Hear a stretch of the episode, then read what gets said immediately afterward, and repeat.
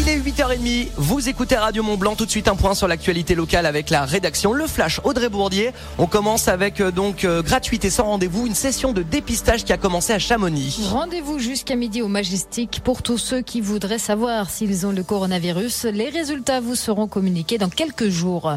Chamonix qui adapte son forum des sports aux risques sanitaires. Le rendez-vous organisé samedi à l'espace Richard Boson permet à chacun de trouver son club pour l'année.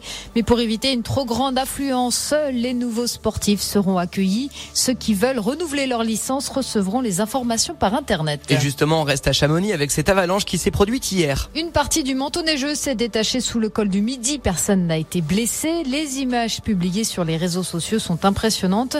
Mais ce phénomène est normal pour la saison, selon l'association La Chamoniarde. 50 cm de poudreuse sont tombés ces derniers jours et un léger vent souffle à cette altitude. Fin des recherches du côté du Grand Bornand. Le corps du septuagénaire qui était porté disparu a été retrouvé hier soir dans un secteur escarpé sur les hauteurs de la commune. C'est sa fille inquiète de ne pas le voir revenir de sa cueillette de champignons qui avait alerté les secours. Selon les premiers éléments, l'homme a chuté avant de succomber de ses blessures. Le loto du patrimoine a dévoilé la liste des heureux élus. La fondation pilotée par Stéphane Bern et dont la mission est de rénover les monuments de France a choisi deux sites en Pays de Savoie.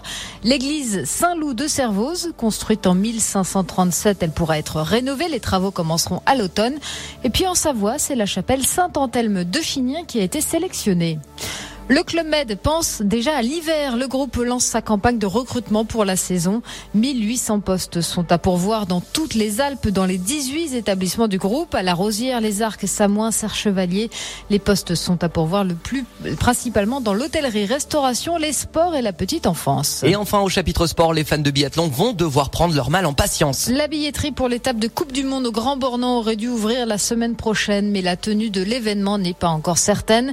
L'IBU, la fédération internationale de biathlon se réserve encore le droit d'annuler certaines étapes en fonction de l'évolution de l'épidémie. La décision concernant le Grand Bornand sera annoncée à la fin du mois. Et évidemment, Radio Mont Blanc sera là pour vous annoncer cette décision en temps réel avec l'actualité que Audrey Bourdier fait merveilleusement bien, oh, notamment ce matin.